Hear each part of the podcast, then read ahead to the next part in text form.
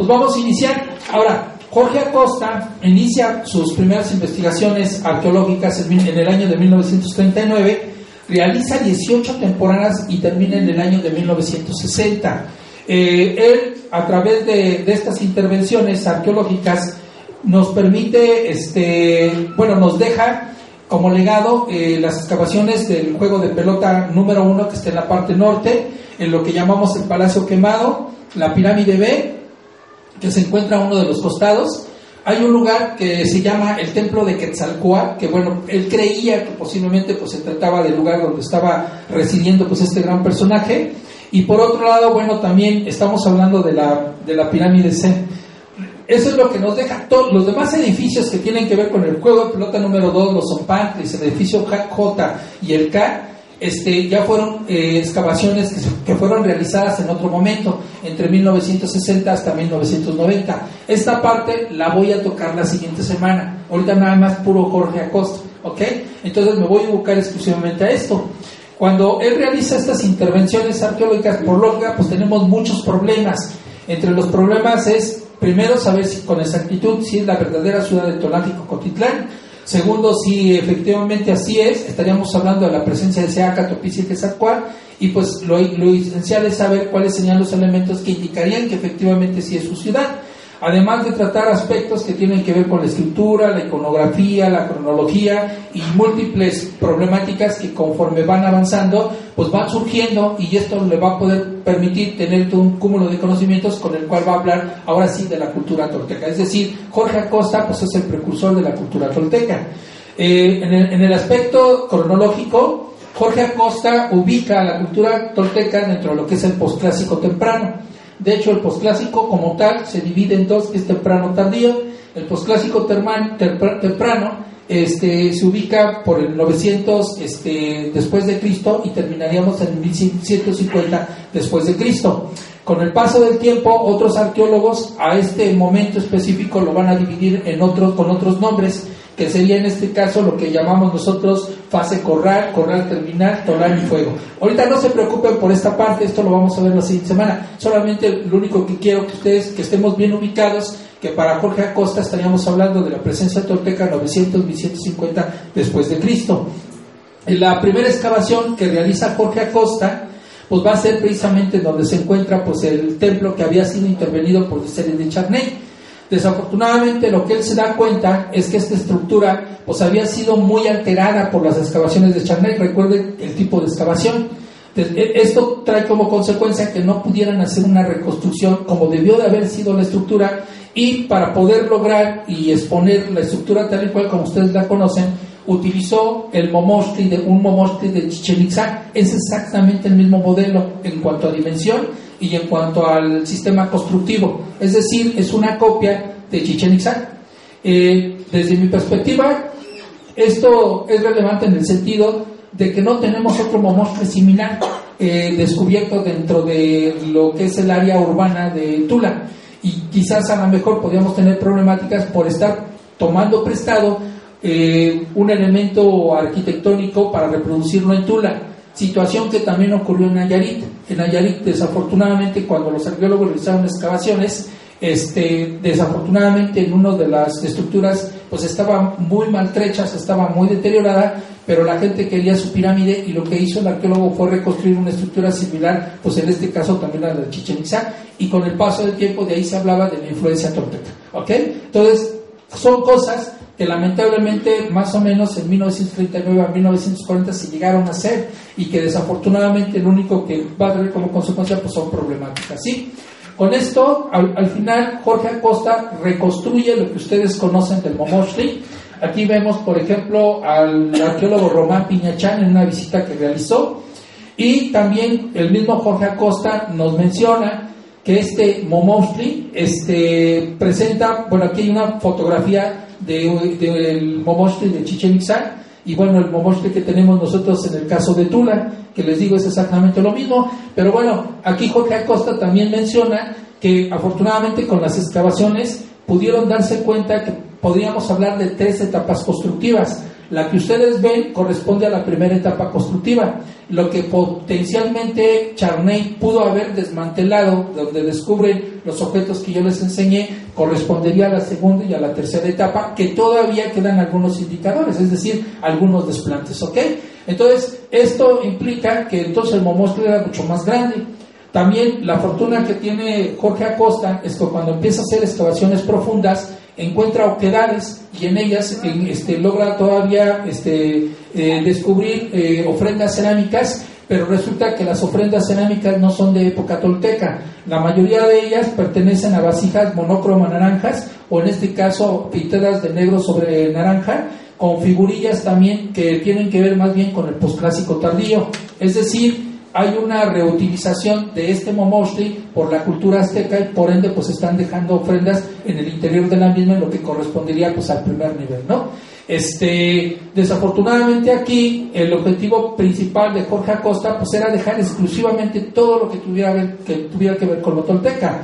Entonces muchos elementos arquitectónicos que tienen que ver con el posclásico tardío que están superpuestos fueron completamente desmantelados. Sin embargo, todavía Jorge Acosta nos dejó algunos indicadores que ahí es para mí muy interesante, por ejemplo, cuando ustedes visitan la zona arqueológica, porque lo que perciben, podríamos decirlo desde esta perspectiva, pues es lo tolteca, y de pronto ven un muro que está medio raro, que tiene que ver con la época azteca, pero como no existe información al respecto, pues ahí ustedes lo pueden interpretar de múltiples formas, ¿no? Este, sin saber que se trata de una superposición que pertenece pues a otra época completamente, ¿sí? Igual, con el paso del tiempo, después de trabajar en Momosli, decidió empezar a excavar este, un área donde se encuentra la pirámide principal, que es la AP, donde fue donde descubren los Atlantes. Él empieza por la parte norte y eso le permite encontrar una entrecalle que divide lo que llamamos el Palacio Quemado con la pirámide B. Eh, comienza la excavación de este edificio que es alargado, él le llama edificio número 3 y con el tiempo le cambia el nombre y le llama el Palacio Quemado y así es como lo conocemos nosotros. Actualmente el Palacio Quemado está conformado por tres salas especiales donde tenemos un patio abierto. Este, lo interesante es que está cada uno de estos espacios rodeado por una banqueta. Vemos que también hay altares que se encuentran en las partes centrales que están completamente adosados. En la parte interna hay unas oquedades. Estas oquedades algunos los interpretaron como tlecuiles, como si fueran lugares donde pues está prendiendo el fuego para calentar los espacios durante la noche y también para iluminación.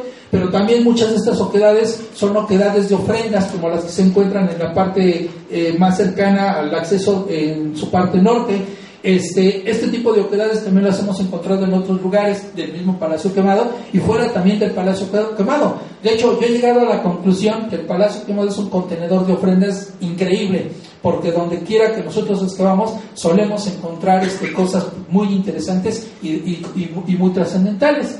Desafortunadamente aquí el objetivo de Jorge Acosta pues no era descubrir ofrendas, era reconstruir un edificio. Entonces cuando interviene el Palacio Quemado, Desafortunadamente no se encuentra como lo estamos viendo aquí, no existían las columnatas, no se encontraba, por ejemplo, esta técnica del Tortelex Mall, ni mucho menos el masacote de piedras que vemos en la parte superior de ahí, que realmente no, no es lo correcto, y, este, y, muchos elementos que desafortunadamente este, tampoco fueron, que fueron desmantelados, este, trajo como consecuencia pues, diversas confusiones, porque como se los comenté, Arriba de esto tendríamos nosotros un edificio de época azteca que fue completamente desmantelado, precisamente para dejar por lo de la parte tolteca. Si nosotros estamos en la parte posterior de la pirámide B donde están los atlantes, y si ustedes miran de frente lo que llamamos el muro del Patepantri, ven hacia la derecha, van a darse cuenta todo lo que se tuvo que quitar, porque del lado izquierdo tenemos la contraparte. Entonces, esto nos da una idea del trabajo exhaustivo que tuvo que realizar, pues en este caso Jorge Acosta, ¿sí? En esta imagen, por ejemplo, vemos cómo este, Jorge Acosta pues, descubre los elementos. Entonces, eh, lo interesante es que lo que percibe es que se trata de una plataforma donde los toltecas no tienen cementación, son muros de contención como especies como de plataformas.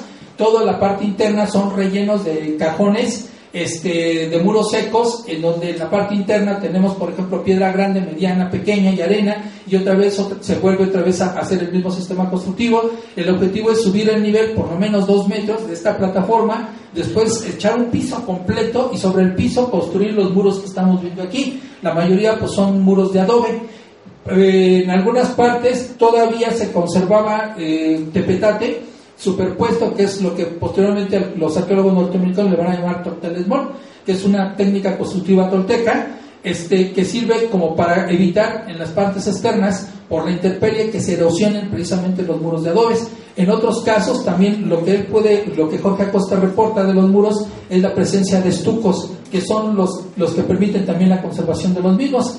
Desafortunadamente, esto que vemos aquí, por lo menos estuvo descubierto un promedio de 20 años y los muros este, que Jorge Acosta había descubierto se estaban deteriorando y esto trajo como consecuencia que con el, con el paso del tiempo mismo Jorge Acosta este, decidiera volver a meter el torte de timón.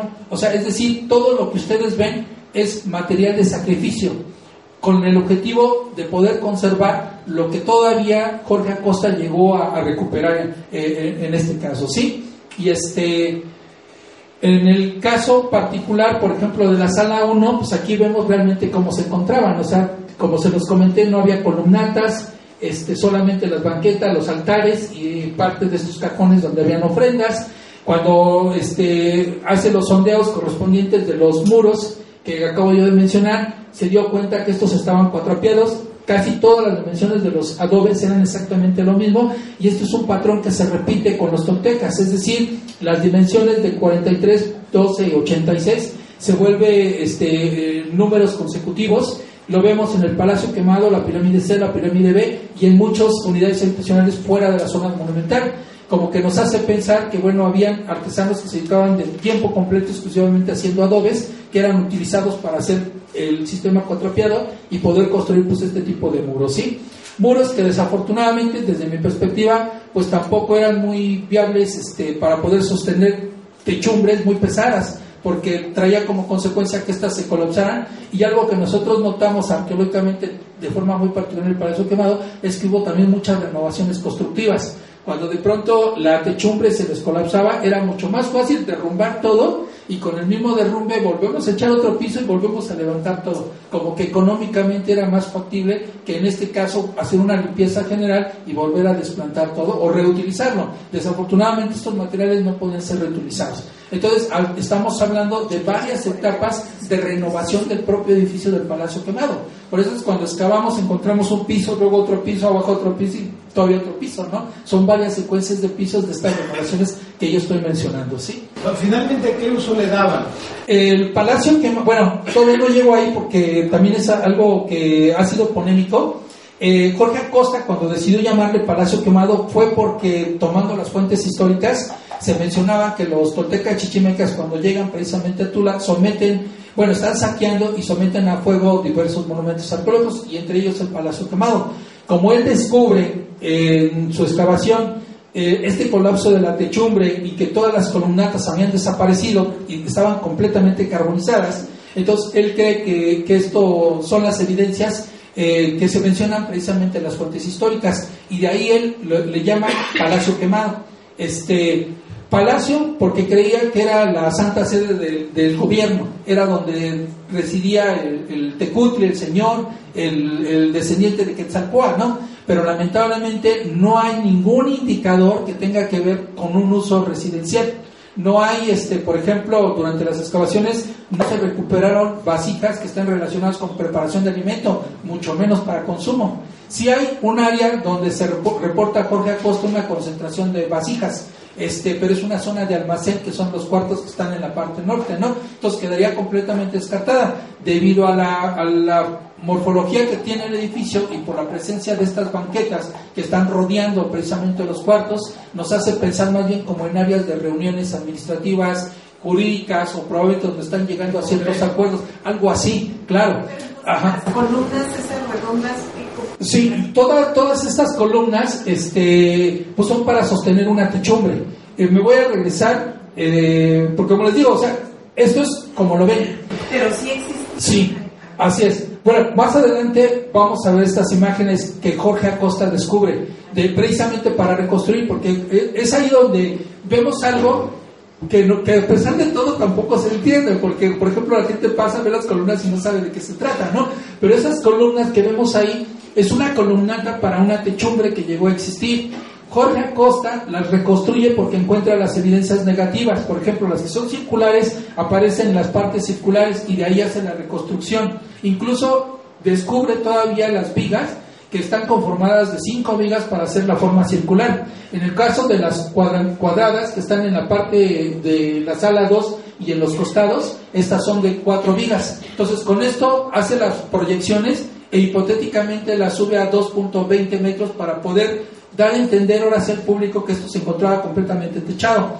La problemática que surge aquí es que, eh, ok, proyectamos la techumbre, y los únicos espacios que tenemos para que este, se puedan iluminar los espacios son por las partes centrales, que son eh, también de alguna manera mágicos, porque tenemos desagües. Si aquí estos desagües yo le agrego agua, en época de luna, imaginen ustedes, penetra la luz natural y se ilumina completamente el espacio, es una cuestión majestuosa, ¿sí? Y lo tenemos pues en estos tres lugares. Claro está que aquí las excavaciones que hizo Jorge Acosta regresándome, porque estas son, las últimas imágenes de Jorge Acosta cuando interviene el Palacio Quemado. Si ustedes se dan cuenta, interviene la sala 1, la sala 2, pero pone en duda la sala 3. La sala 3 ya fue hecha por arqueólogos posteriormente a Jorge Acosta. Incluso yo me sumo este, en las excavaciones que recientemente hemos hecho en la sala 3 y en el vestíbulo oeste del Palacio Quemado, donde ahí nosotros notamos cosas completamente diferentes. Pero eso ya forma parte de la siguiente semana, ¿no? Ok, entonces, siguiendo esta idea, bueno, como comentaba, las excavaciones que realiza Jorge Acosta en el Palacio Quemado comienzan en la sala 1. Con esto descubre cómo se construían por los muros que yo había mencionado, pues estos cuadrapiados, descubre los desagües de estos lugares que son los patios abiertos, que también aquí es algo maravilloso porque esto nos está hablando que los toltecas, constructores, no están pensando en el palacio cómo va a acabar, sino que previamente están pensando hasta en los desagües qué gravedad deben de tener, cómo deben de estar ubicados, y esto lleva a toda una ingeniería. Entonces, no solamente es cómo construir, pues ahora sí, la plataforma, sino cómo adecuar estos desagües y las caídas de las aguas, porque también los, techos tenían tubos de cerámica que llevaban precisamente el agua que estaban siendo canalizadas para que de esta manera pasaran a estos desagües y, posteriormente en unos que son los principales que, llegaban hasta lo que es el río ¿no? Entonces creo que lo maravilloso es que esto es un trabajo que incluso desde mi perspectiva todavía nos falta a nosotros hacer esta investigación formal, es decir, ver todas las redes de desagües de la ciudad arqueológica, bueno, de la zona monumental, independientemente que también en los palacios y unidades residenciales fuera de la zona monumental también hemos descubierto estos sistemas de desagües. ¿Qué es lo que encuentra Jorge Acosta cuando penetra precisamente a la primera sala? Pues bueno, es que entrando, cuando ustedes entran a la primera sala, del lado derecho se ve lo que es este, parte de la banqueta, parte del derrumbe de la techumbre y un fragmento pues, de un chacmol. Este, esto lo que implica, pues bueno, es que el lugar había sido saqueado, porque hay toda una remoción, es donde descubre este, algunas vasijas rotas mezcladas con este, esculturas, y esto lo que le permite pensar, en, este caso a Jorge Acosta, pues bueno, de esta llegada de estos grupos que les acabo de mencionar, que cuando van llegando, pues van destruyendo, y algunos incluso van extrayendo reliquias, ¿no? También ya había comentado que, por ejemplo, en el caso particular del Palacio Quemado, todas las lápidas fueron desmanteladas, incluso también algunos changmol fueron llevados al Templo Mayor y sabemos con exactitud que fueron los mexicas, que los arqueólogos mexicas venían a Tula para llevarse reliquias y muchas de estas reliquias que se encuentran en el Templo de los Guerreros de, Templo Mayor este, provienen precisamente de aquí, de, lo que podía ser tentativamente pues, el Palacio Quemado. ¿ok?, pero bueno, esta es la parte de la foto que acabamos de ver nosotros, de, la entrada precisamente a lo que es la sala 1. Eh, todavía eh, ustedes pueden observar este color amarillento, parte de los adobes originales. Imaginen ustedes, el edificio lo someten al fuego, de alguna manera las llamaradas pues están de manera muy intensa, algunas saliendo por la parte central de la construcción, otras por la parte del acceso y los adobes prácticamente se vitrifican. ¿sí?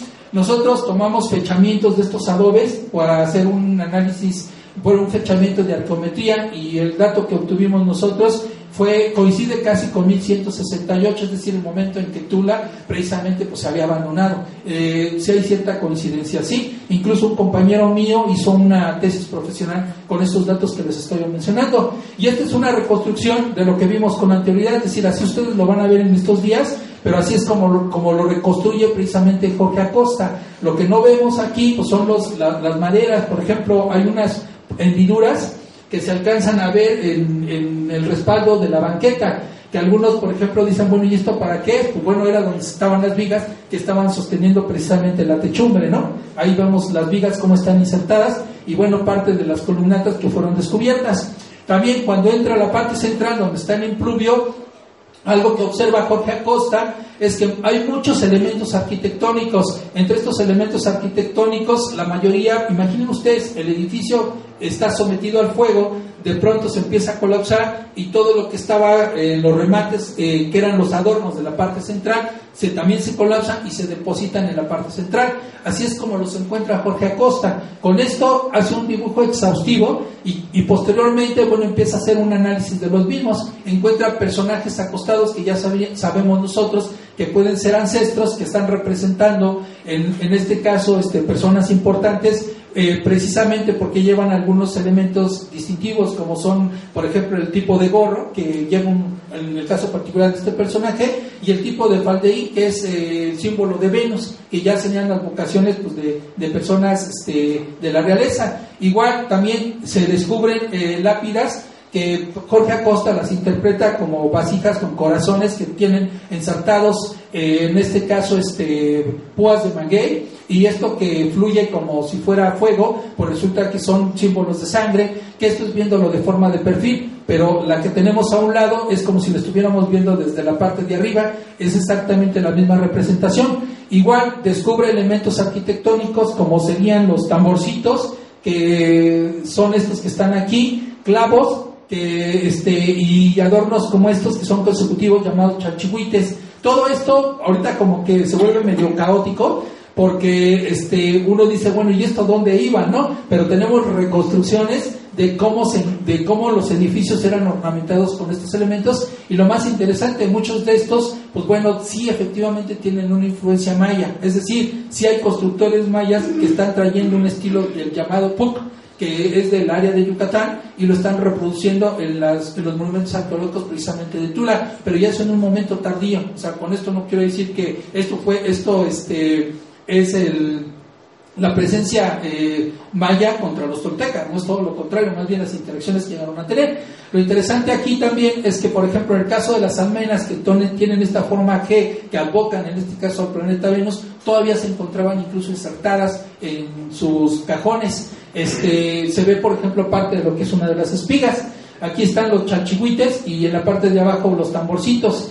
En el 2005, cuando yo ya me integré directamente en la zona arqueológica, pues yo me di a la tarea de recuperar muchos de estos elementos arquitectónicos que Jorge Acosta pues había descubierto entre 1939 y 1960. Actualmente todo esto que vemos aquí ya, se, ya lo tenemos clasificado y registrado. Antes de que yo llegara, pues imaginen ustedes en qué condiciones se encontraban estos materiales y también son muy trascendentales, ¿no? porque forman parte de los edificios que fueron excavados por Jorge Acosta. ¿sí? Este es el caso de una de las lápidas descubiertas en, en, la sala 1, que bueno, ya comentamos este, que serían representaciones eh, que llevan los mismos atlantes, vasijas con corazones con púas de maguey ensartadas, eh, lápidas de personajes que tienen la posición de Chacmón con faldellines de la estrella de Venus. Esto se repite mucho, ¿eh? O sea, esto que, que, que ahorita van ir viendo resulta que es como que un patrón cultural muy repetitivo, pero junto con esto también se repiten los personajes, en donde en la parte de atrás se ve esta serpiente emplumada, eh, como indicadores otra vez de símbolos de poder.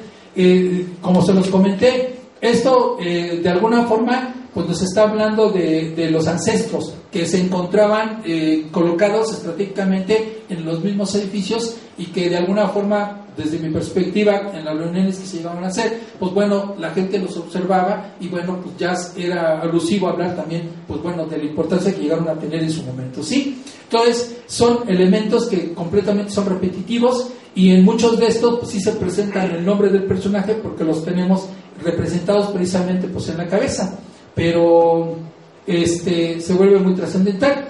Eh, Jorge Acosta continúa sus excavaciones después de que realiza el descubrimiento de todo lo que acaban ustedes de ver. Se hace una reconstrucción de lo que son las banquetas, como se los comenté, es cuando descubren estas lajitas superpuestas y en algunos casos la vuelven a restituir. Eh, es cuando de pronto también Cruz Azul le regala todo el cemento y resulta que esto pues lo transforma y lo pone muy bonito, ¿no? Pero con el paso del tiempo trae problemáticas porque el cemento eh, origina este pues ahora sí sales y las sales trae como consecuencia erosión y la erosión generalmente afecta a las partes inferiores de los edificios donde vienen este, las oquedades y luego de pronto tenemos animales como ardillas, tlacuaches y algunos otros y luego es un parque nacional donde no podemos hacer absolutamente nada, se meten en estos lugares y trae o hacen sus madrigueras y esto origina mucho más deterioro. Entonces es una situación un poco complicada. Eh, a través del tiempo, eh, varios arqueólogos, aquí se me voy a adelantar a la siguiente semana, eh, han realizado también intervenciones en estas fachadas que Jorge Acosta llegó a reconstruir y han dejado también sus sellos. Es decir, cuando ustedes ven y quieren identificar la reconstrucción de Jorge Acosta, es muy fácil porque es una piedra una piedrita pequeña de basalto, una larga de tepetate, otra de basalto, larga de tepetate, etcétera, ¿no? Esa es la reconstrucción de Jorge Acosta. Pero de pronto, si quieren ver si, por decir, el arqueólogo o un arqueólogo del centro de Hidalgo, cuando Estrepón, qué tipo de este, reconstrucción hizo, pues encuentran un tepetate así, otro en sentido contrario, diagonal, derecho, horizontal, vertical y demás. ¿Sí me explico? No pone piedritas. Entonces, ya con esto, ya ustedes empiezan a tener una lectura de qué lugares han sido reconstruidos por Jorge Acosta, Osvaldo Estepón, eh, Carlos Hernández, que también fue un arqueólogo que estuvo en Tula muchos años, Robert Covin, y bueno, en mi caso, pues bueno, yo trato de seguir las tendencias de Robert Covin. Con esto lo, que quiero decir es que los muros se han convertido también en un mapa para ser leído en cuanto a la historia de las intervenciones arqueológicas que han diferido a través del tiempo. Y esto tiene una implicación porque si nos vamos del 92 para atrás, todos utilizan el cemento, ya sea blanco o el, o el gris y del 92 para arriba ya estamos utilizando la cara parada porque tratamos nosotros de aplicar materiales parecidos a los que utilizaron los toltecas para poder dar mejor conservación a los monumentos y se puedan estabilizar, cosa que de alguna manera pues hemos logrado. Bien, entonces esto es lo que Jorge Acosta eh, nos, de, nos dejó, nos legó de lo que corresponde pues a la sala 1. Entre ellos este, se encuentran los altares centrales este, que, se, que están adosados a las banquetas, en estos, este, Jorge Acosta pues, también realizó excavaciones en donde descubre cajas de piedra. En el interior de las mismas habían cuentas, eh, restos de placa de jadeíta, algunos, por ejemplo, también contenían restos humanos. Y aquí es donde vemos pues esta figurita que les había enseñado con anterioridad. ¿Se acuerdan que de Charney había descubierto una, una plaquita? Pues resulta que Jorge Acosta descubre tres placas en diferentes lugares. Entonces aquí tenemos una de ellas. Estas se encuentran pues exhibidas en el Museo Jorge Acosta y otras se encuentran pues en el Museo Nacional de Antropología e Historia. Posteriormente, continuando las excavaciones del Palacio Quemado, continúa con lo que llamamos nosotros la Sala 2. Ah, para poder lograr esto, pues bueno, previamente, si ustedes notan, aquí se ve un muro este, donde dice superposición. Este es el basamento de época azteca que fue desmantelado por Jorge Acosta previamente y al final donde está el puntito en la parte de abajo, tenemos parte de este basamento. Fue lo único que nos dejó Jorge Acosta. Igual notamos que la sala 2, como la sala 1, tampoco tiene columnatas, posteriormente fueron reconstruidas. Y otro patrón que también se repite, como en la sala 1, es de nuevo descubrir los elementos arquitectónicos que habían, este, en este caso, colapsado. Y también, como en el caso de la sala 1, pues es exactamente lo mismo, como serían otra vez estas vasijas con corazones y personajes también que se encuentran acostados. Ahí es donde también él descubre que este, parte de las columnatas, bueno, son dos tipos de columnatas, unas que son de forma circular y otras que son de forma cuadrangular. Sala 2 y vestíbulo sur son cuadrangulares, mientras que las circulares pues, se encuentran en la sala 1 y en la sala 3. Esto también se vuelve trascendental porque desde la perspectiva de la arquitectura griega se dice que si las columnas son de forma circular mucho más importante que las cuadrangulares. Y resulta que los hallazgos más importantes de, la, de los toltecas pues son donde se encuentran las columnas cuadrangulares más que las circulares. O sea, aquí nosotros estamos al revés de los griegos. Pero bueno, este, estas son evidencias de cómo descubren las huellas, o sea, las oquedades, de, y cómo eran las formas de estas columnatas. Ahí es donde él hace la propuesta de que era necesario reconstruirlas. Vemos a la izquierda cómo las descubre y empieza precisamente el levantamiento de las mismas y no las deja pues a 2.20 metros de altura, ¿ok?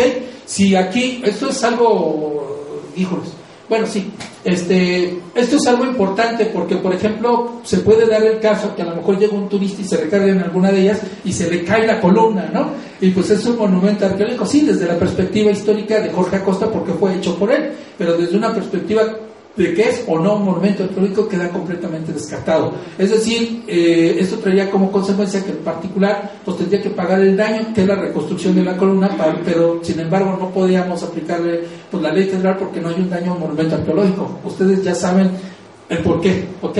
Pero bueno, este, independientemente de la situación, este, Jorge Acosta logra esta reconstrucción que les acabo yo de mencionar. Entonces, aquí vemos parte de las columnatas y, y, este, y bueno, cómo es que las encontró pues en su momento. Aquí sí les, pido una disculpa porque, bueno, este, son fotografías originales la mayoría y pues imaginen la calidad de las mismas, ¿no? después de 1939 a nuestros días. Hay algunas que más adelante vamos a ver están más conservadas porque afortunadamente este, el propio instituto las logró recuperar y forman parte de, de los archivos de colección de Casasola.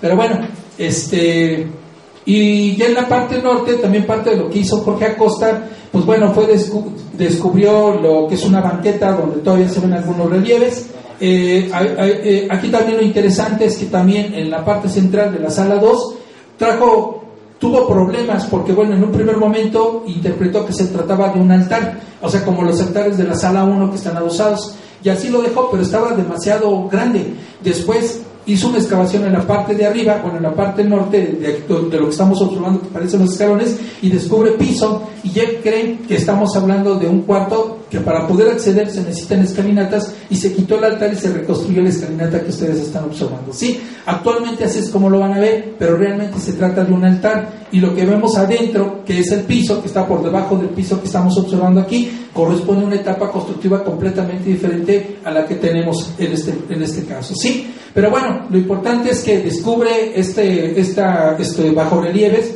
banqueta con bajorrelieves, donde se ven 13 personajes que están en procesión, van de derecha a izquierda, este, todavía con sus colores originales. Lo mismo pasa en la parte sur, donde también descubre otros este, bajorrelieves también con, con elementos arquitectónicos este, en la parte superior de los mismos. Y lo más interesante es que aquí sobresale un personaje que es el que vemos al principio del lado derecho hacia la izquierda, que tiene una anteojera y este se repite constantemente. Es una especie como de sacerdote Tlaloc.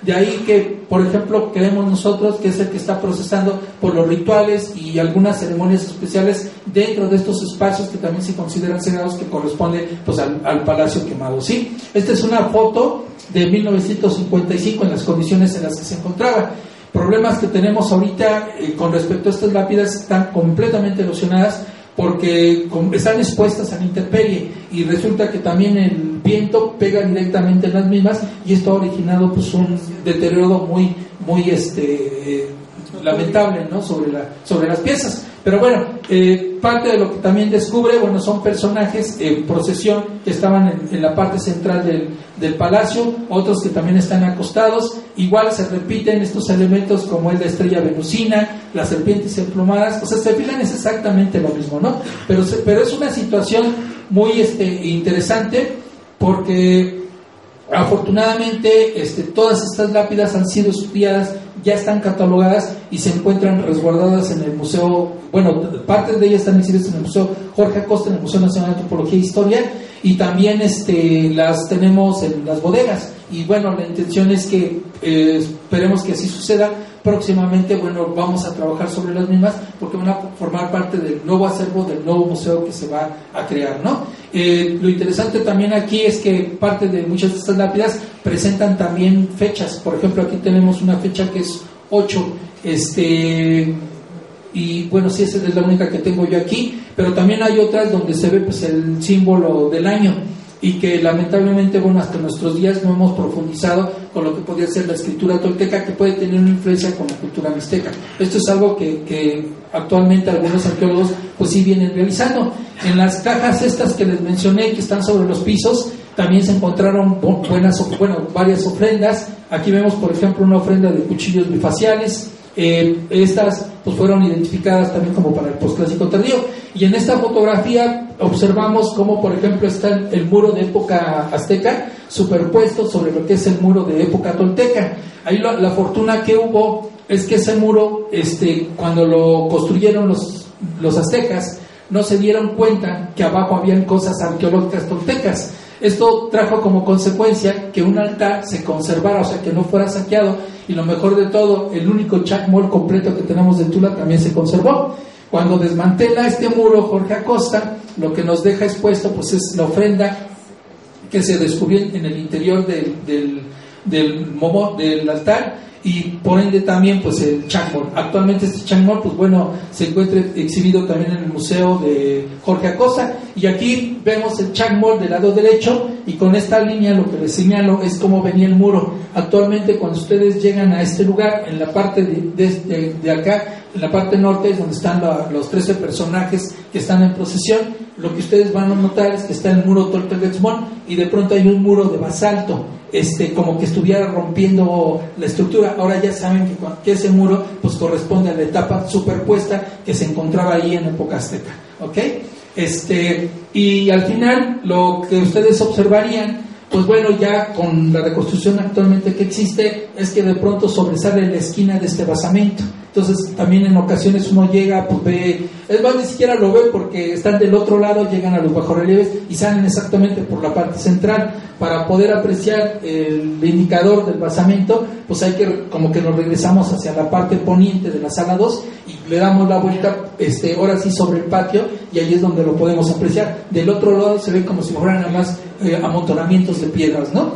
Este, entonces ya sabemos de, de qué se trata aquí. Igual, en estos niveles, Jorge Acosta descubre pues varios chacmones, desafortunadamente muchos de ellos se encuentran mutilados, es decir, no aparecen las cabezas, otros se encuentran fragmentados e incluso no se encuentran eh, este, juntos, sino que por ejemplo encuentran un pedazo en una parte, el otro en otro lugar y con el paso del tiempo pues los van ensamblando. En total estamos hablando casi de 18 chacmoles que fueron mutilados, es decir, se están identificando el poder que llegaron a tener en su momento y pues bueno, esto tiene que ver pues con los cambios que llegaron a ocurrir y pues este es el chacmol que, que realmente fue descubierto por Jorge Acosta. Él decide llamarle chacmol porque bueno, ya sabíamos que Leploc cuando hizo el descubrimiento del primero, pues así le llamó y por cuestión tradicional se le siguió llamando como tal, ¿sí? Eh, esto ha traído algunas polémicas porque también, pues bueno, uno quiere saber la funcionalidad de esta escultura. el maestro Eduardo Matos Moctezuma propone que el Changmol, por ejemplo, eh, del Templo Mayor, eh, está funcionando como una piedra de Toscar, es decir, es una piedra de sacrificio. Eh, principalmente por la posición donde podíamos percibir una persona que puede ser colocado con el vientre hacia arriba, cuatro personas lo pueden estar sosteniendo que serían sacerdotes y un quinto que estaría utilizando pues, de estos cuchillos que acabamos de ver faciales, ¿no? Este, para posteriormente depositar el corazón en el quashli, que sería la caja de piedra, que es el que está sosteniendo este personaje. Esa es la primera función. La segunda función tiene que ver más bien con una cuestión simbólica. La idea es que chamol es, la, es el mensajero de los dioses. Es decir, en el momento en que, por ejemplo, el hombre ya ofrendó y solicitó a los dioses de la lluvia o de la guerra, o depende de al cual se, le esté encomendando la ofrenda, este, eh, les pide las dádivas, los dioses ya están comprometidos con, el, con los humanos para que esto se pueda dar, y ahí es donde el chamol está intercediendo entre el hombre y, y los dioses, ¿ok? Entonces, son las dos interpretaciones particulares que se tienen. Y por ahí hay una tercera que dicen que el Changmol, pues bueno, tiene que ver con el, este, descubrimiento del maguey por el tipo de posición y estaría relacionado con Mayagüey, que, que, es precisamente una de las diosas del pulque, ¿sí? Cuando se levanta el Changmol, la, fortuna que tuvo también Jorge Acosta es que descubre un disco de, de pirita, este, conchas y elementos también de turquesa, que es lo que estamos observando aquí, y hace una reconstrucción de las mismas. También hay unos penates, que son los que están aquí, son de piedra verde, y esto los hemos identificado para la cultura mezcala, eh, que proviene precisamente de Guerrero y que no es contemporánea con la cultura de los toltecas. También para mí es muy sorprendente que descubren una vasija de un Huachcali. Eh, esto es una vasija donde se están ofrendando corazones, que serían las gráficas que, vimos con anterioridad, donde se ven los corazones ensaltados con las púas de maguey. Esto este, descubre. Y también una maqueta eh, que está conformada de tres segmentos, pero esta maqueta, bueno, es alusiva a los tipos de construcciones que, existieron en su momento, o sea, en, la, época prehispánica, pero para lo que sería el posclásico tardío, no tiene que ver con la época tolteca. Eh, lo interesante, como se los comenté, es la, forma en que está elaborada y está superpuesta con, con tres segmentos. ¿sí? También descubre, eh, en este caso, urnas que están expuestas en el Museo Nacional de Antropología e Historia y otra vez se vuelven a repetir estos elementos de personajes como que están, en este caso, en una posición acostada, alusivos a ancestros. Ya al final, eh, para más o menos 1953, sala 1, sala 2 ya están terminadas, ya están reconstruidas con sus columnatas y es cuando inician las excavaciones en la parte norte del Palacio Quemado. Allí es donde descubre varios cuartos que los llama cuarto 1, cuarto 2, cuarto 3. Lo interesante es que cerca del cuarto 1 de pronto descubre un altar que presenta como escalinatas, que es el que estamos observando ahí. Esto hace pensar que probablemente teniendo todas las columnatas tendríamos una techumbre y por medio hipotéticamente de estas escalinatas se podía acceder a la, a la techumbre del palacio quemado y por ahí poder caminar para llegar a la parte frontal de lo que es la pirámide B, que sería la forma de poder acceder al templo, ¿ok? Pero bueno, es algo hipotético, realmente no lo sabemos porque desafortunadamente Jorge Acosta propone que este se trata de un altar, pero es un altar completamente atípico a todos los altares que acabamos de ver. Independientemente a esto, bueno, así es como lo descubre, así es como lo dejó, ya posteriormente a lo que es la reconstrucción, entra a lo que es la sala 1 y, ahí descubre pues otros relieves que también eh, con el paso del tiempo pues fue necesario este, quitarlos porque desafortunadamente es cuando empiezan a tener los edificios problemas por las sales este, que empiezan a aparecer por el uso del cemento.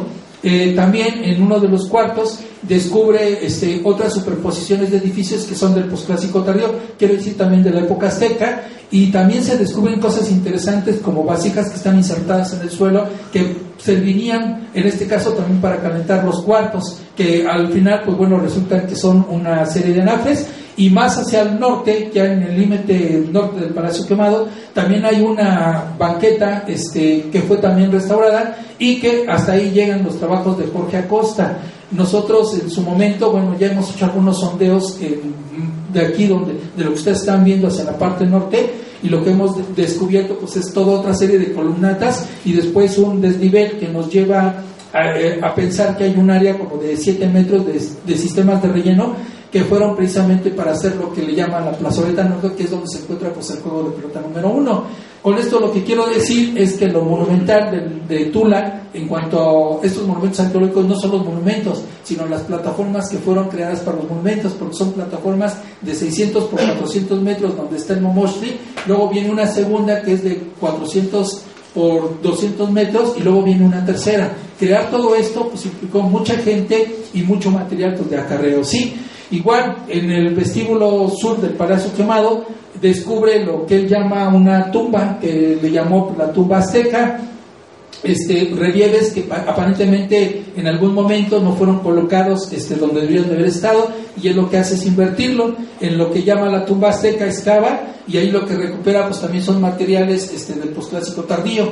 Esto que ustedes observan es como una especie de cista. Nosotros el domingo pasado, sábado pasado, tuvimos la fortuna de, de, excavar, bueno, hacer un rescate arqueológico donde pudimos nosotros este, descubrir una cista parecida a esta que tenía siete individuos. A lo mejor muchos de ustedes este, conocen este lugar porque, o quizás llegaron a llevar a su carro a este lugar porque es el lavado de autos que está en la Avenida Sur. Ahí fue donde hicimos este descubrimiento. Pero bueno, también el Palacio Quemado este, permitió en los pisos originales este, eh, ver que existían patolis, que, que son estos que ustedes están observando, que fueron utilizados como para jugar también en época prehispánica. Estos se encontraban sobre las banquetas o en los mismos pisos. Desafortunadamente, Jorge Acosta, bueno, toma foto, fotografías alusivas a los mismos y dibujos, pero todas están por debajo de los pisos de sacrificio, es decir, no están a la vista. Igual, en algunas partes donde eh, se descubrió parte del estuco, se veían grabados y, y, se pudieron identificar figuras antropomorfas, o sea, grafitis en las paredes, figuras antropomorfas, templos y personajes antropomorfos. Igual también en, en que también es muy, muy, muy, importante, todavía pudo recuperar los colores que llegó a tener el Palacio que en algunos lugares, que son estos que estamos observando. El edificio 3 es el que se encuentra en la parte izquierda y los que tenemos del lado derecho son eh, elementos eh, pictóricos, pero de monumentos de Chichen Itza que prácticamente son casi parecidos. ¿sí? Algo que nosotros hemos notado es que eh, la pintura que están utilizando para ornamentar sus edificios pues es el color rojo, el amarillo, el azul y en este caso también el, negro. Eh, y ejemplos de pintura mural relacionado con estas paredes, pues bueno, todavía ahí tenemos un poquito, pero les digo, sería, recuerden el Charney, donde que reporta pintura mural, este, tendríamos el caso de Jorge Acosta, Posteriormente Blanca Paredes con la Maniche y nosotros con lo que llamamos el distribuidor vial. Solamente tenemos cuatro casos. Casi los toltecas no usaban pintura mural en sus edificios, entonces son casos muy, muy particulares. Sí, al final Jorge Acosta termina sala 1, sala 2, los cuartos, el vestíbulo sur y propone que probablemente estamos hablando de una sala que es la tercera, pero esa ya no la continúa. Quien va a hacer los trabajos correspondientes y de reconstrucción, pues ya ahí es donde va a entrar Carlos Hernández y eso lo vamos a ver la, siguiente semana. Este, con esto, más o menos es el panorama de Jorge Acosta cuando interviene pues, el Palacio Quemado. Y ahorita en estos momentos ya saben ustedes que hay muchos elementos de sacrificio que precisamente fueron hechos por los arqueólogos con la finalidad de conservar los elementos originales. ¿Y qué pasa con la pirámide principal? Este, la pirámide B. En el caso de la pirámide B, este es un basamento piramidal de cinco cuerpos, eh, tiene 12 metros de altura. Cuando Jorge Acosta realiza las excavaciones, se encuentra una gran oquedad en la parte central, decide bajar pensando en que va a encontrar otras etapas constructivas mucho más antiguas y Lotería descubre los fustes de los atlantes que ustedes conocen.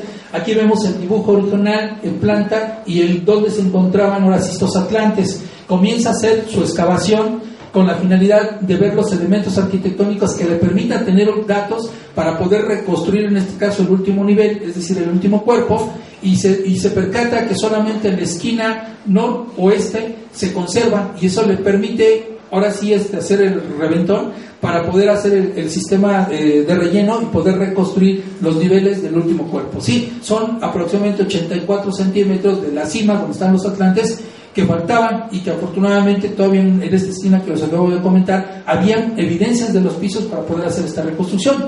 Igual, como, se hizo el descubrimiento de estos atlantes, de alguna forma se tenían que los tenían que, este, que explorar y, en este caso este, recuperar. Ahí fue donde fue necesario hacer una gran excavación como una especie de, trinchera en la parte norte de la pirámide B y, es cuando se empiezan a descubrir pues, estos atlantes en los núcleos.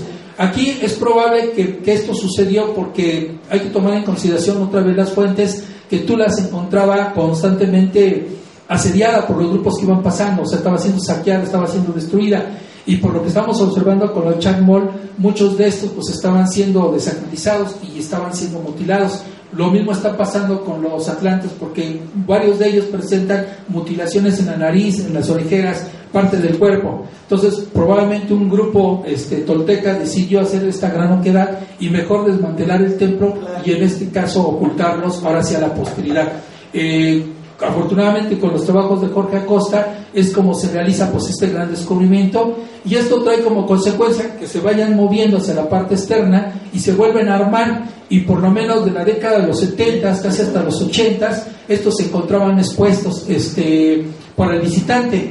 Ya con el tiempo fue cuando se decidió eh, volver otra vez a restituir el núcleo. Es decir como lo estamos observando se crean eh, esta gran V eh, otra vez los cuerpos eh, con los sistemas de rellenos terciarios, con cajones de rellenos en la parte interna, con los datos arqueológicos que ya se tenían, y se recupera este nivel. Eh, de manera paralela se descubre lo que llamamos el Huatepán, que es un muro que rodea completamente la estructura piramidal, y los atlantes, pues bueno, quedan exhibidos. De hecho, así es como se encontraba más o menos para 1953-55. Eh, junto con esto, lo, bueno, aquí es donde vemos este, dónde se encontraban los atlantes. Son fotografías de Jeffrey Parson que llegó a tomar cuando él visitó precisamente la zona de monumentos arqueológicos. y pues ustedes perciban este pues más o menos cómo, cómo la gente los podía apreciar, ¿sí?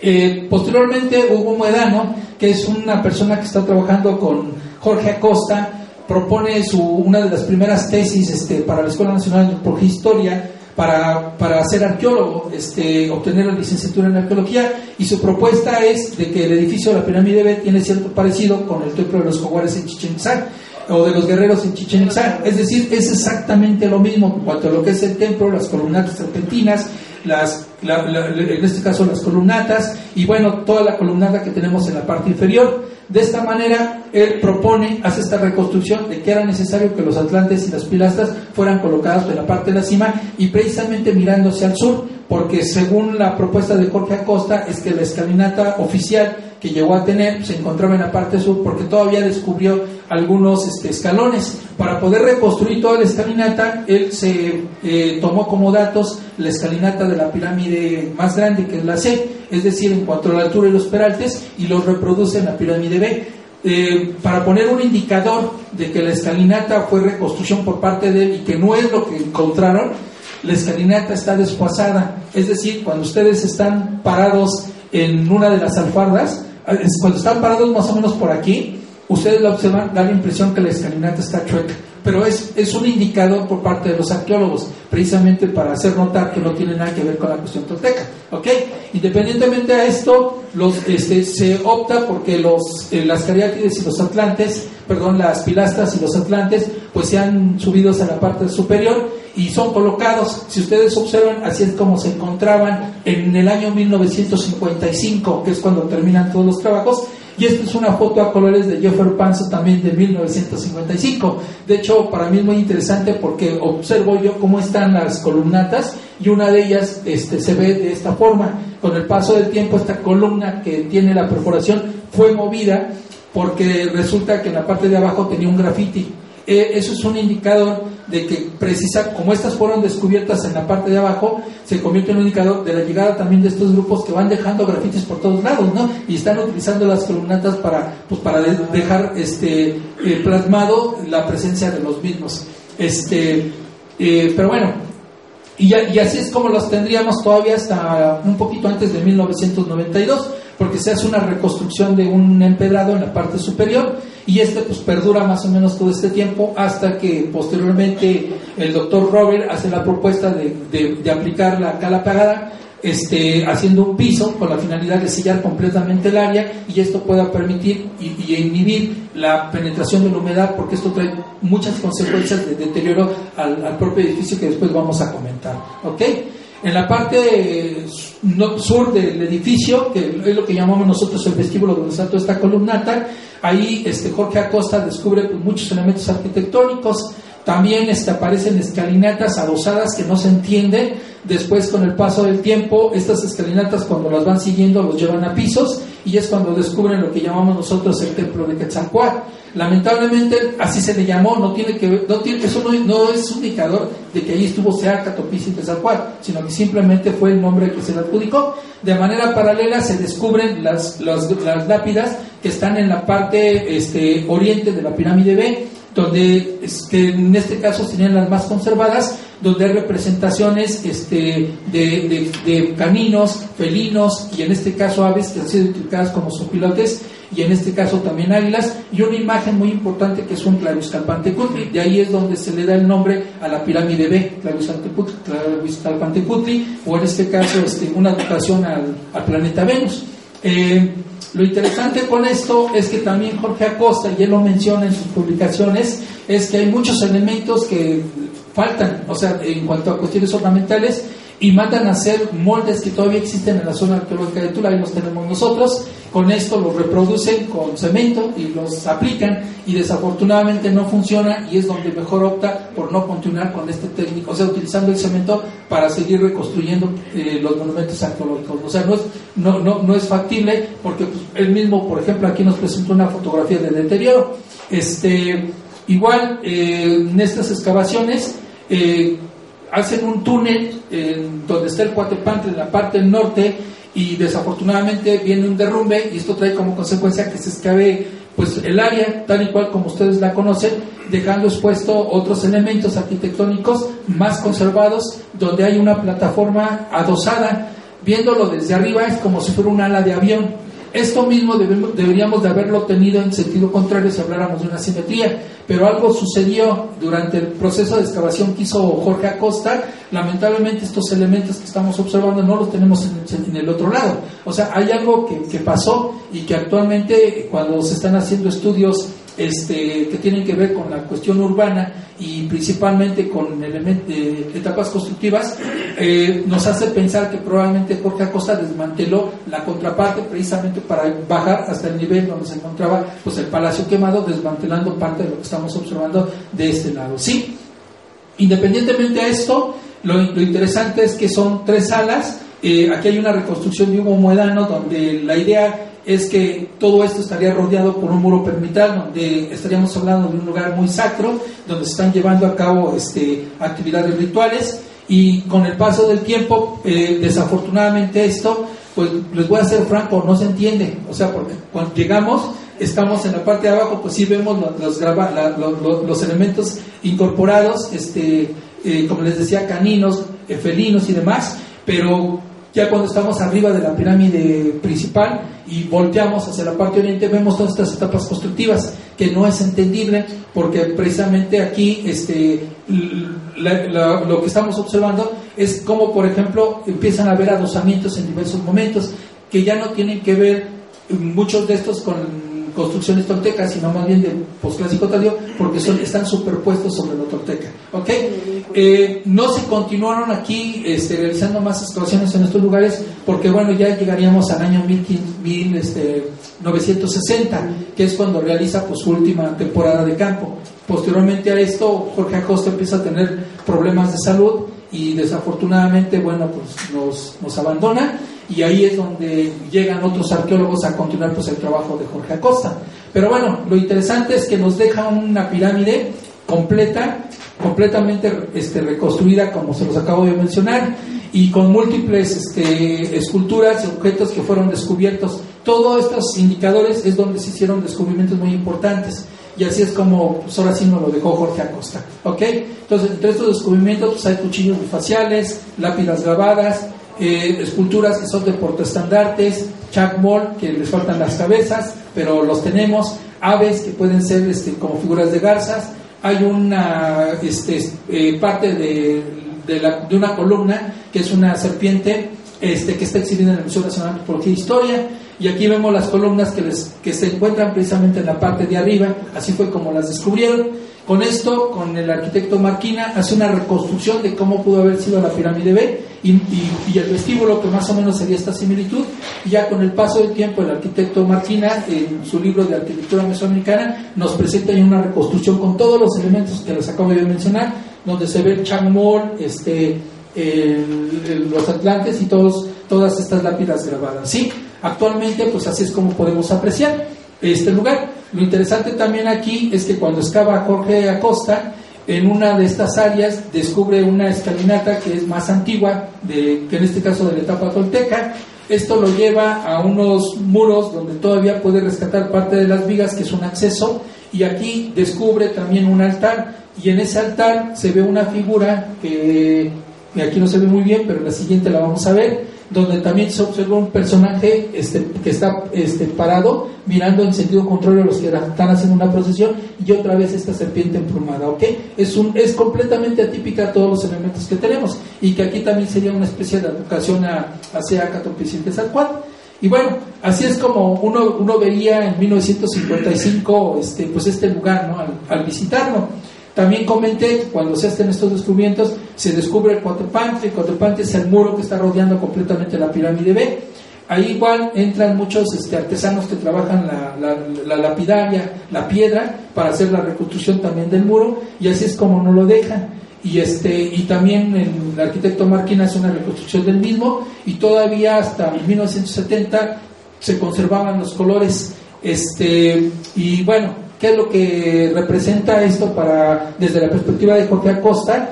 Eh, lo que tenemos en la parte superior son almenas, que son estas advocaciones al planeta Venus. Después tenemos un nivel donde se ven grecas que están mirando hacia arriba, que sería el supramundo. Luego tenemos una serpiente que sería el simpacto representación de la Tierra, que en un principio Jorge Acosta creía que la serpiente estaba devorando al, ser humano, porque había descubierto primero una lápida y en una de sus publicaciones así lo, lo, sacó.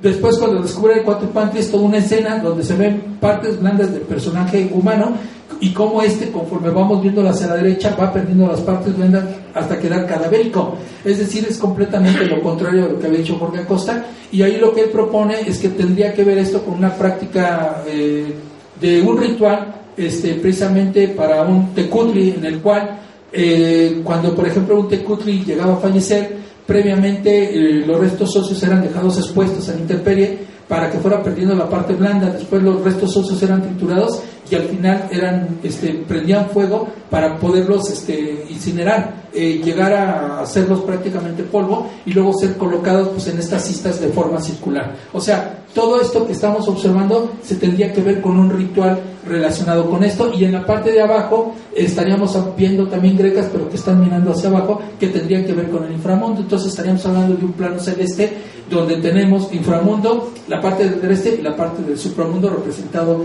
en este caso por las almenas o el planeta Venus y el, otro lugar que también interviene ya casi vamos a terminar es la pirámide C. En la pirámide C él descubre que bueno es una estructura piramidal de cinco cuerpos. Tiene este, adosado uno en la parte frontal, es decir, da la impresión como si lo viéramos de frente, fuera como la pirámide de Teotihuacán, porque así está representada. Eh, sus excavaciones empiezan en la parte norte. Si ustedes notan, pues bueno, la, excavación pues es de carácter monumental. El objetivo es extraer la mayor cantidad de las piedras, dejando los elementos arquitectónicos y después darles la conservación correspondiente. Cuando él este, realiza este trabajo, también descubre, descubre plataformas que no están adosadas a la, a la estructura prehispánica tolteca, sino que son también del posclásico tardío y en el núcleo de, de, estas plataformas cuando las excava, pues descubre también este, lo que llamamos nosotros los atlantitos. Aquí lo vemos cuando lo fotografiaron los norteamericanos en 1955. Aparecen este, braceros toltecas y braceros de época azteca y en este caso este, vasijas con una gran cantidad de, bueno, aparte de los restos socios humanos, este, con una gran cantidad de cuentas. Muchas de estas actualmente pues las tenemos exhibidas también en el, en el Museo Jorge Acosta. Entonces ya saben de dónde provienen. Y algunas también son máscaras, por ejemplo, de Tecale, que provienen de, de Tehuacán o de, la parte de Tlaxcala. Con esto, este, Jorge Acosta eh, puede percibir que por un lado tenemos construcciones de época tolteca y por otro lado construcciones que son del posclásico tardío. O sea, esto cuando lo visiten ya saben que no tiene nada que ver con lo tolteca, sino con el posclásico tardío y de ahí es donde provienen pues, elementos este, escultóricos que son propios de, este momento este, donde los aztecas están eh, sacralizando de nuevo la ciudad y están creando construcciones superpuestas sobre los edificios, pero no están mutilando los edificios toltecas, como que hay cierto respeto. Y este, muchos de estos elementos, por ejemplo, como este brasero llorón, eh, lo tenemos expuesto en la parte de la sala de Tolteca, pero del, Museo Jorge Acosta, pero son de pues, clásico tardío, o sea, no tienen que, nada que ver con eso, solamente el sistema de la técnica de la elaboración es parecido a una cerámica que le llaman abra café burdo. Eh, bajo esta eh, denominación habría un origen tolteca, pero les digo, esta fue hecha pues, en, un tiempo completamente diferente. Sí, Igual también hay este, este tipo de braseros que donde vemos la imagen de claro, otras que son como especies de cabezas de chacmol, pero con símbolos del año, también son muy tardíos. Y este, algo interesante es que cuando también excava la pirámide C, en una de las alfardas, descubre todavía lápidas con este, símbolos de Venus.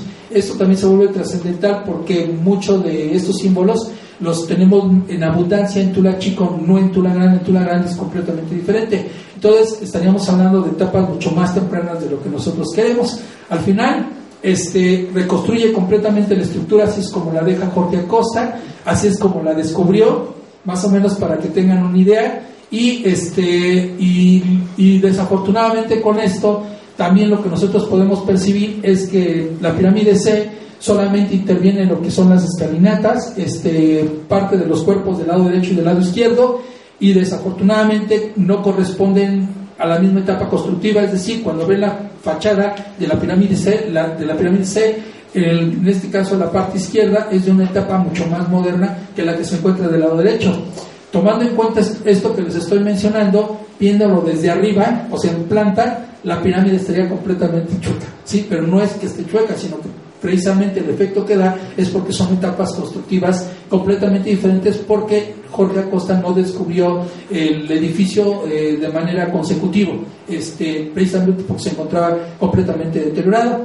Y en 1955, pues así es como se encontraba pues ya esta estructura, ya en el último momento en que pues ya la zona arqueológica pues estaba siendo reconocida a nivel internacional y de pronto pues mucha gente pues empezó a visitar.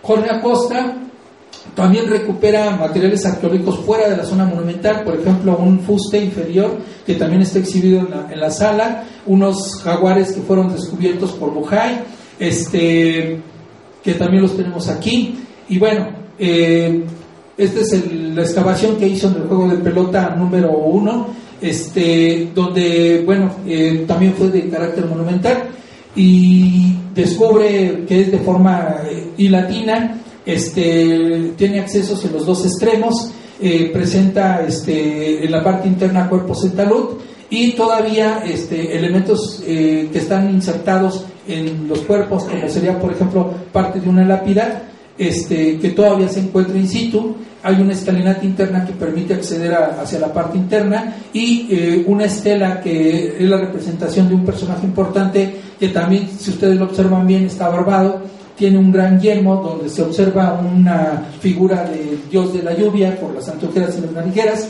este, tiene el símbolo de año en la cabeza, tiene una nariguera de forma tubular y otras que son como muy al estilo maya, y todos los, la, indumentaria que llevan este, es comparable con la indumentaria que llevan también los atlantes, es decir, es un, un personaje que está ataviado como si fuera, pues en este caso, un guerrero, ¿no? Es una persona, una persona, pues, eh, en este sentido, pues muy importante. Sí, Realmente lo que nos dejó Jorge Acosta, afortunadamente este, son, su legado para mí es muchas publicaciones que todavía se pueden conseguir en los libros viejos, porque ahora yo he tenido la fortuna de encontrar este, los, libros que publicó Jorge Acosta, pues ahora sí, buscándolos en el Zócalo, en las librerías viejas, y estos yo les invitaría que hicieran algo parecido este, y, son como si fuera su este, testamento, ¿no? Porque no solamente nos está diciendo qué descubre, sino cómo los deja, o sea, qué técnica de conservación decidió aplicar y si funcionó o no funcionó.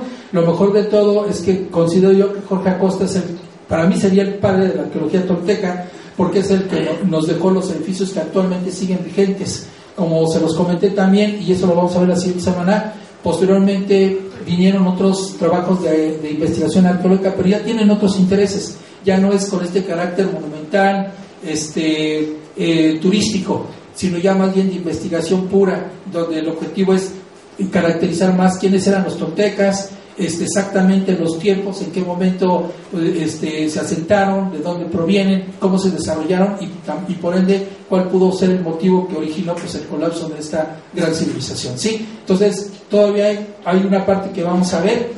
Después de esta parte que, sigue, que es la historia de las investigaciones arqueológicas de Tula, este, también la siguiente semana yo creo que vamos a empezar para que también estén ustedes más o menos cuál es la idea. Este, vamos a empezar ya con el origen de Tula. Es decir, ahorita yo lo, que he tratado de hacer es que estén bien contextualizados. ¿Quiénes son los protagonistas? ¿Qué es lo que se ha descubierto? Pero no les he dicho lo que sabemos de todo esto, porque esa es otra parte completamente diferente. ¿Sí? Entonces ya se van a ir sorprendiendo, al menos yo sí creo que va a suceder esto, cuando de pronto veamos que Tula tiene que ver con Teotihuacán y también tiene que ver con la cultura norteña. Pero ya eso ya es otro capítulo para la siguiente historia.